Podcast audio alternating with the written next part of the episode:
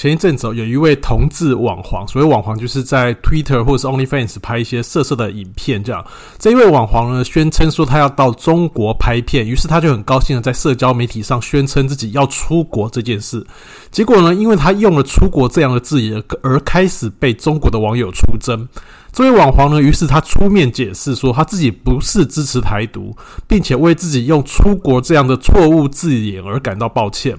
那他这样的声明一出呢，接着就接着就换台湾的网友出征了，说他不过是去中国吸个老二，有必要跪舔成这样吗？说起来呢，人生无处不政治哦，吸个老二也可以扯到统独，这大概是另一种身为台湾人的悲哀，或者是台湾人的特权吧。这里是尤军的小东西，我们今天要聊的主题就是从蓝甲到白甲同性恋社群的政治认同。用、三、二、一。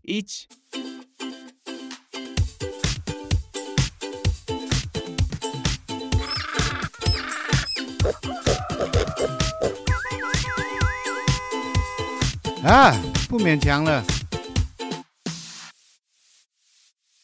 一到选举哦，同志社群一定会有一种月经文出现，就是去检讨某某人是不是蓝甲，现在可能会说某某人是不是是个白甲。呃，我们现在讲一下这个呃蓝甲这个字眼，这个字眼大量出现是在二零一八年的大选期间。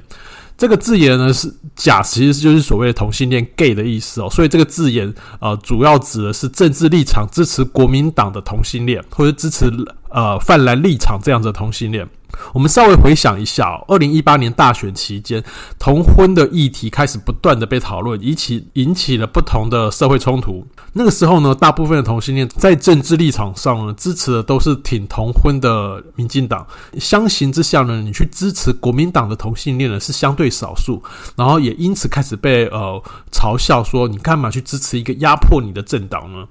不过，这种性倾向与政党立场的结合，并不是一开始就是所谓同性恋大部分都是支持民进党这样的样态。这其实是有个历史演进的过程。九零年代开始，性别议题开始受到注意，同志权益，包括像同志的婚姻问题，也开始偶尔被提出来讨论。那个时候的性别圈子，其实并没有特别分化的政治立场。有一些进步，然后对性别友善的学者，其实他们同时也批评党国体制，比如说中央性别研究室的何春蕊这些人哦，他们批评党国，但同时他们也跟民进党保持距离。那民进党本身呢，因为早期是出身街头，有一种扶老男性沙文主义哦。我记得歌手猪头皮有这样子一段形容哦，他说这些老绿男呢，一生就是急着追求独立、拯救台湾，主张台独，然后反国民党，反倒成了黑名单去牢去做黑牢去被刑求。他们认为做这些事情都是男子汉，为了台湾做任何的事情，任何的牺牲都是男子汉的行为。但是到了男人爱男人这件事情上呢，哦，这些老绿男呢就开始觉得说，哦，不行，这不是男子汉可以做的事。那个时候呢，林芳梅算是当时少数亲民进党的一些女性主义者。不过呢，这一群亲民进党女性主义者，她们大部分是把重点放在女性的工作上，还有家庭上受到各种不平等的待遇。亲绿的女性主义者，其实不太谈同性恋，然后在性工作者的态度上也是处属于进仓的立场哦。在派别上，他们是比较偏向中产阶级的女性主义的观点。当然啦，现在国民党很爱讲说什么马英九办了第一场同志游行。其实不管这位老马后来在台湾的社会观感其实普遍不佳，但回想当年呢，像马英九或是林奕华一些比较年轻的国民党政治人物呢，的确是在同志议题上是比较友善。如果以整个大环境来说，台湾的蓝绿版图一向是蓝大于绿，所以在同性恋同志社群里面呢，它的比例上一定是蓝甲多于绿甲，在那个年代，所以九零年代到两千年初的这段时间呢，反而如果说你是支持民进党的话，可能会比较不好说出口，因为你在里面其实是个少数。那同一个年代呢，我们可以讲一下陈水扁哦，他当成他在当台北市长的时候，台湾出现了第一对公开举办同性恋婚姻的许佑生与葛瑞。那当年是有发喜帖给陈水扁，然后事实上陈水扁那时候也很开心的要允诺要出席这场婚宴。不过呢，到最后的最后，据说当时是扁嫂临时的反对，所以最后陈水扁没有办法出席，改改派了那个罗文嘉代表出席哦。所以我们回看九零年代哦，性别圈子啊，到政治圈里面，国民党的开放性呢，其实是比今天好很多。不过呢，虽然说它有一些呃。跟现在比是有比较好的开放性。不过他那个时候国民党对同志族群的友善也大多是点到为止，他并没有太多实际政策上的作为。那这个其实背后有一个很现实的问题哦，就是同志婚姻在当年其实是不成气候，他连进入政治领域成为政党攻防的议题条件都没有。换句话说呢，当时社会其实根本没有人在乎这件事。当社会议题没有进入政治领域被提、被讨论、被提案，然后被动员出来去投票这个过程，这个议题就会一直留在社会层面上。所以你可以说。当时在社群里面，同志社群里面，蓝甲是多数，但其实更应该这么说，当时是没有人在乎同性恋，你要支持什么政党，政党立场并没有被激化跟动员出来。那接着我们来谈一下，就是全台湾最有名的蓝甲齐家威，呃，这不是我们。对他贴的标签哦，他其实很大方的承认过这件事情了，而偏偏这位蓝甲呢，他一辈子主张的同志婚姻法案，却是在民进党的手上通过，所以我觉得在他身上可以看到各种矛盾跟冲突哦。相较于大当时的大部分媒体把齐家威写成是这场运动的神主牌，我对他的看法其实有一点不一样哦。作为呃，作为一位男同性恋哦，你要去理解一个充满。矛盾，甚至有点疯癫的运动前辈，我常常有点不知所措，不知道怎样去理解这样的人。那有时候呢，他这种理解过程还让我有一些不舒服的感觉哦。当然，我觉得我，但当然这个不舒服的感觉并不是来自于他的政治立场。比如说呢，他跟我说，当年有各种同志权益问题，他没有人可以求助，所以最后去找林奕华，所以长久以来跟国民党的关系是比较好。呃，好吧，这个说法我好像听起来是勉强可以接受。可是我又在问他，呃，八零年代之后，台湾已经开始有各种的党外运动。当时的党外运动会跟各种社会议题串联，比如说会跟农民议题、跟环保议题。那你为什么没有跟党外做合作呢？那齐家威那时候是这样说的，他因为当时党外没有人提同性恋啊。那这个说法其实也是有点问题哦，呃。党外没有人提同性恋，可是国民党也没提啊。那你为什么还是跟国民党合作呢？呃，我当然是没有这样跟他争执下去，因为我知道这个再跟他讨论下去就是一个无穷回，是一个无穷回路绕圈圈的状态哦。我后来是这样子理解八零年代的齐家伟。那个年代，同志议题包括什么婚姻啊、平权啊，还有 HIV 这些问题呢，都只是社会问题，它还没有被政治化。我所谓的政治化，指的是说进入政治领域里面，它借由投票讨论形成国家政策。同志议题呢，一直是个边缘不被重视的少数人的事情。在国民党执政的年代，齐家威若是有各种跟同志议题有关的问题呢，加上他。家庭背景是外省人，又有从军经验，所以他会找上国民党的政治人物帮忙，并因此一直维持关系，成为蓝甲。其实这个养成的过程，其实我们是可以理解的。那让我不舒服的是什么呢？呃，齐家威告诉我，其实他不止这样跟我讲，其实他在不同的媒体受访时都说过一样的事情。他在戒严时代呢，作为全台湾唯一出柜的男同志，呃，曾经被警总抓过去关了五个月。一个莫名其妙把你抓去关的政党，你日后还要支持他，这个说的有点说不过去吧？理解这样子的人其实是有点痛苦哦。我后来是这样子想的，在他眼里呢，国民党是有好的国民党跟坏的国民党这样的差异。把他抓去关的呢，就是所谓坏的国民党，帮助他的呃林奕华这样子的新的年轻人呢，新的政治人物，就是所谓好的国民党。这个是活在独裁政权下人民的一种心理机转。我在美国记者张燕的一个呃采访报道里面，他采访中国的法轮功，还有各式各样的请愿的中国民众的一些报道里面，读到这样的一个观点哦，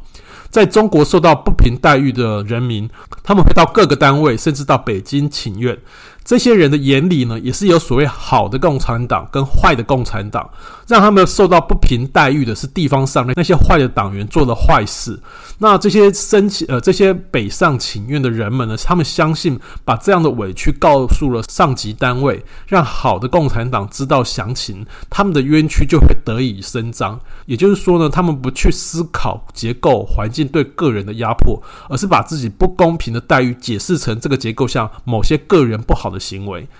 这个在运动里被视为神主牌的齐家威呢，他其实也是个类似的这种在威权体制下的一种个人心理的那种呃很奇妙的急转吧。他其实并没有看到结构的问题，然后他也没有看到那些压迫他的力量，他反而呢是把它解释成是个人某些个人不好的行为。他其实没有看到整个制度面的问题哦。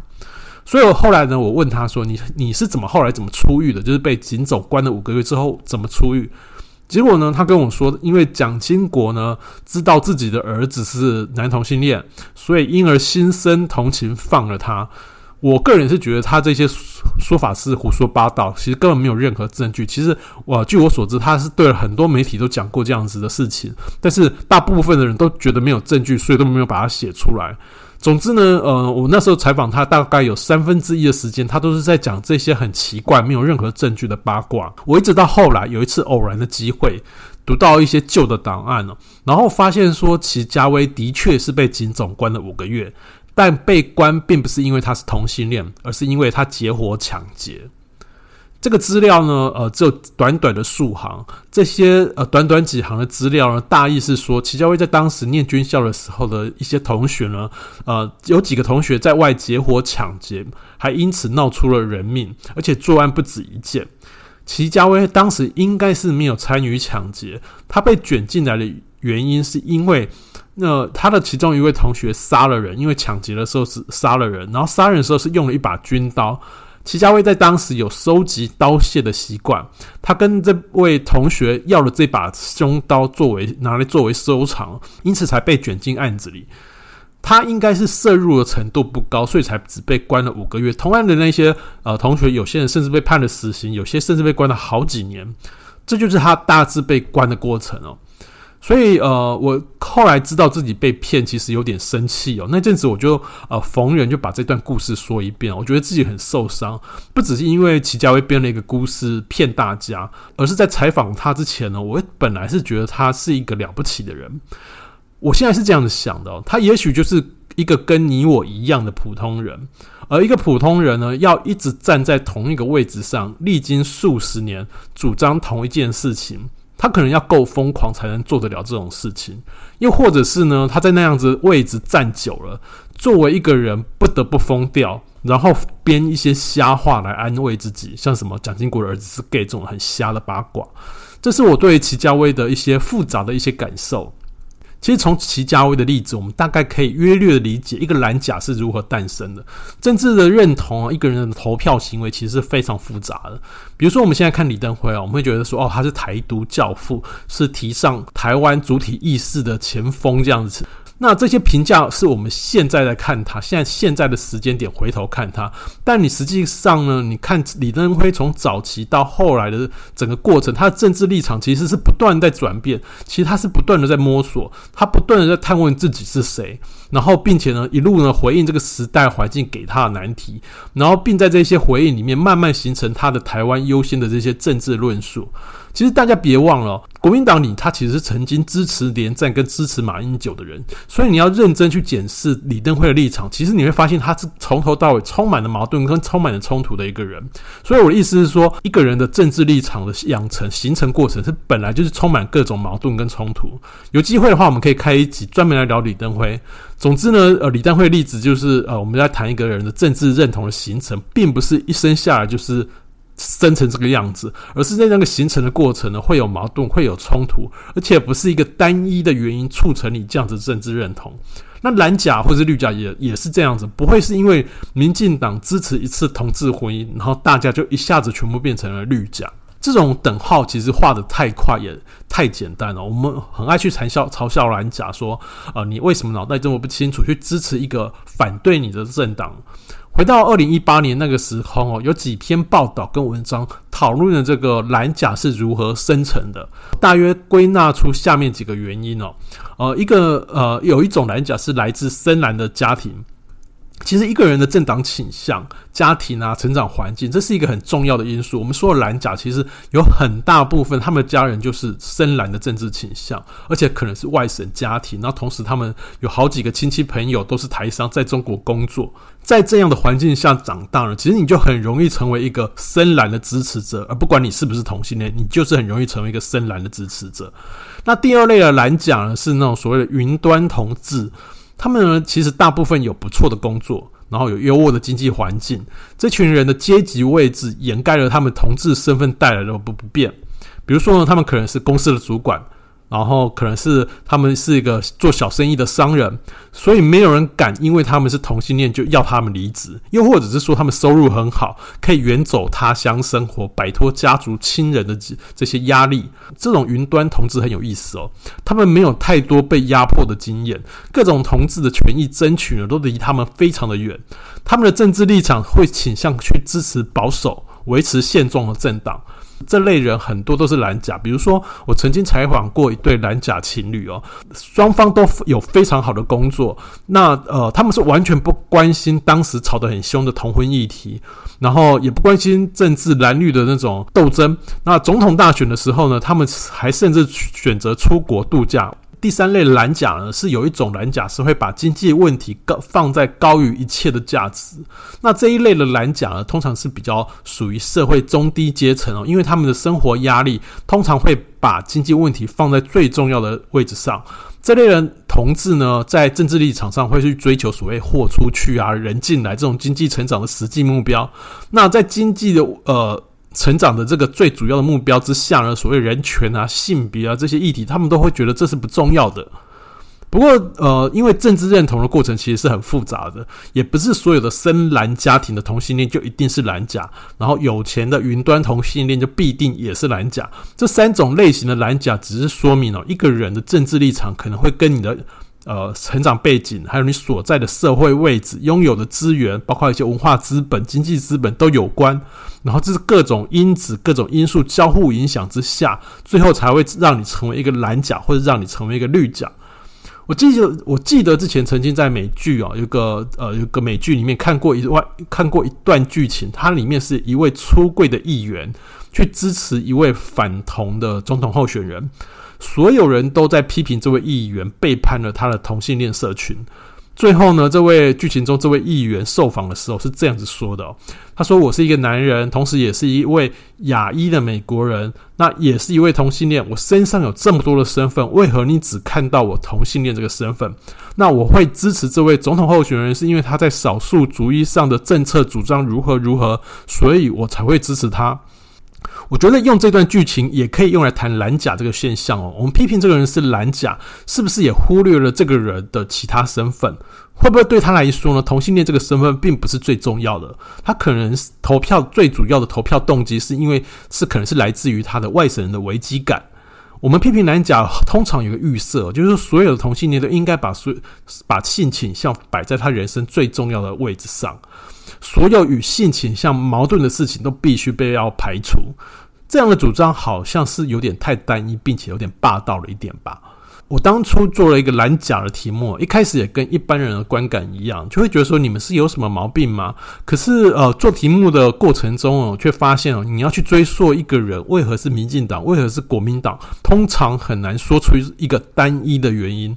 更多的时候，你会在每个人身上找到许多矛盾的地方。比如说，呃，比如说有人是我是同性恋，可是我支持民进党，可是我又住在眷村，父母是外省人，那我到底是要背叛我的家庭，成为绿甲是比较正常的呢，还是违背我的性倾向，成为蓝甲，跟爸妈站在一起才是对的呢？我觉得这是没有标准的答案哦。这种复杂的认同状况，其实，在川普大选也非常的明显啊。有一些同志社群是呃支持川普的。我们知道，川普在性别的主张是偏保守，甚至可以说是反同的。可是，同志社群为什么还会要支持川普呢？我在当时有一篇报道里面读到，很有意思哦。美国的同志运动因为已经非常的成熟，当地的同志社群呢，把这种进步的状况视为一种身为美国人的骄傲。因为呢，美国是个伟大的国家，所以美国的同志才会享有领先全世界的权益。那这不只是性别而已哦，他们还扩大成一种国家认同的概念。这样，他们支持川普的原因就是要追求美国再度强大的这个国族概念。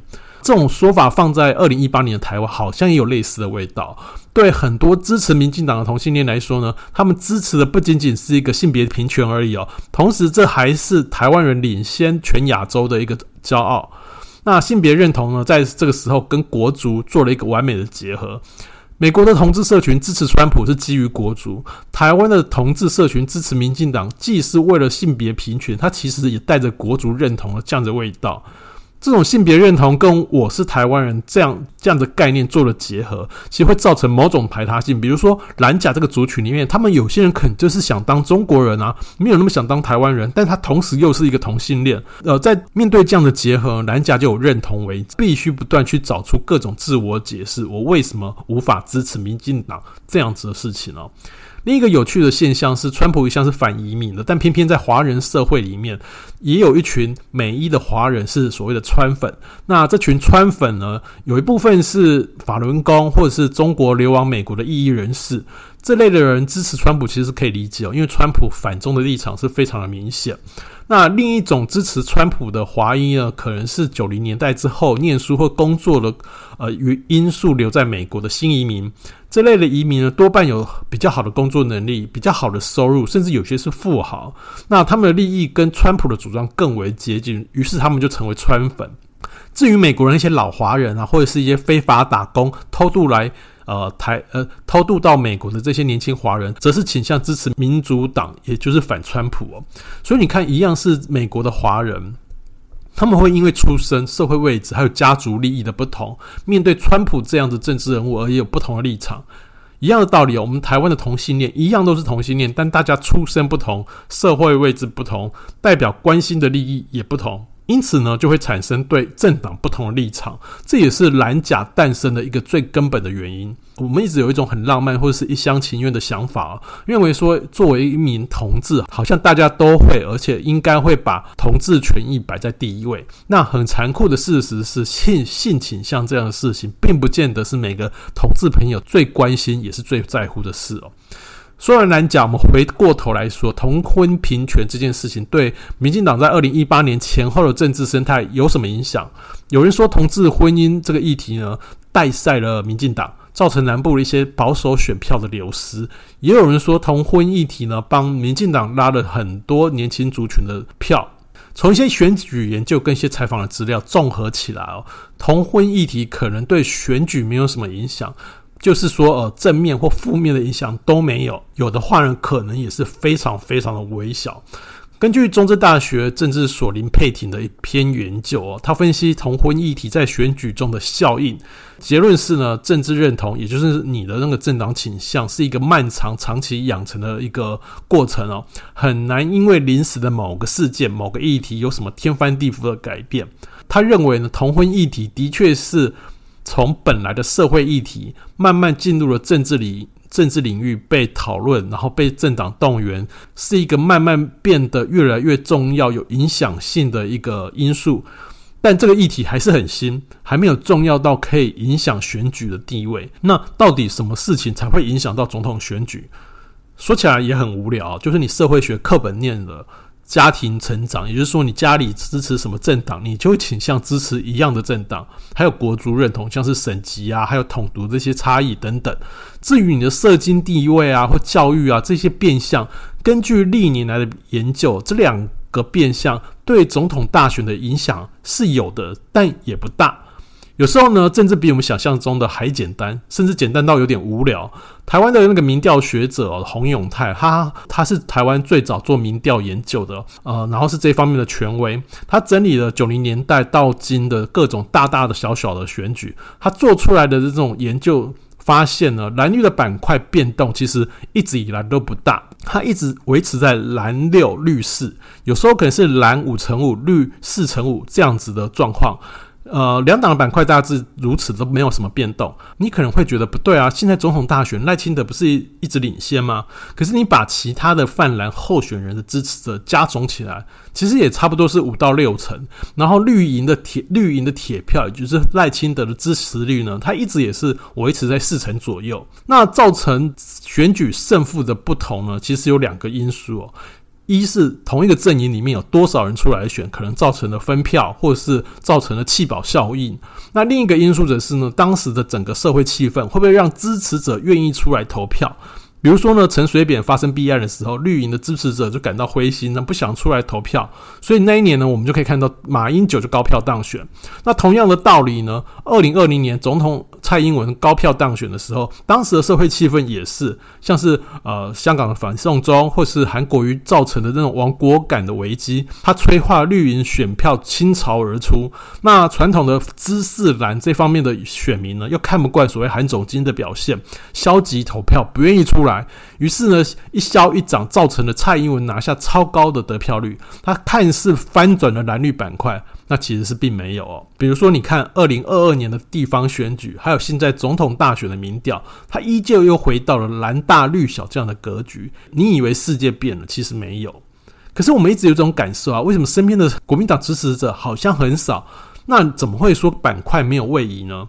我想，我们身边呢，可能都是一些年轻的朋友，很少有那种年纪很大的老人。那另外呢，还有一种可能，就是支持国民党的声音，其实会呃不愿意说出来，所以会造成我们这种假象，好像觉得身边的呃朋友都是支持民进党，或者说没有人在支持国民党。那实际上，国民党他的支持支持者还是占了一个台湾很大多数的一个位置哦。那我们现在还提到一个有趣的事情，就是说年轻人投票这个意向哦，感觉这些年轻人好像都在支持民进党。其实年轻人的投票意向通常是最不稳定的。比如说，端传媒在二零一八年有一篇很有趣的报道，他们去分析当时高雄市长投票的数据。发现说，选票中呢，让韩国瑜当选的关键族群是二十岁到四十岁这个群的族群哦，他们生活的困境在韩国瑜的竞选论述里得到了共鸣，这批人的投票转向，造成他的当选。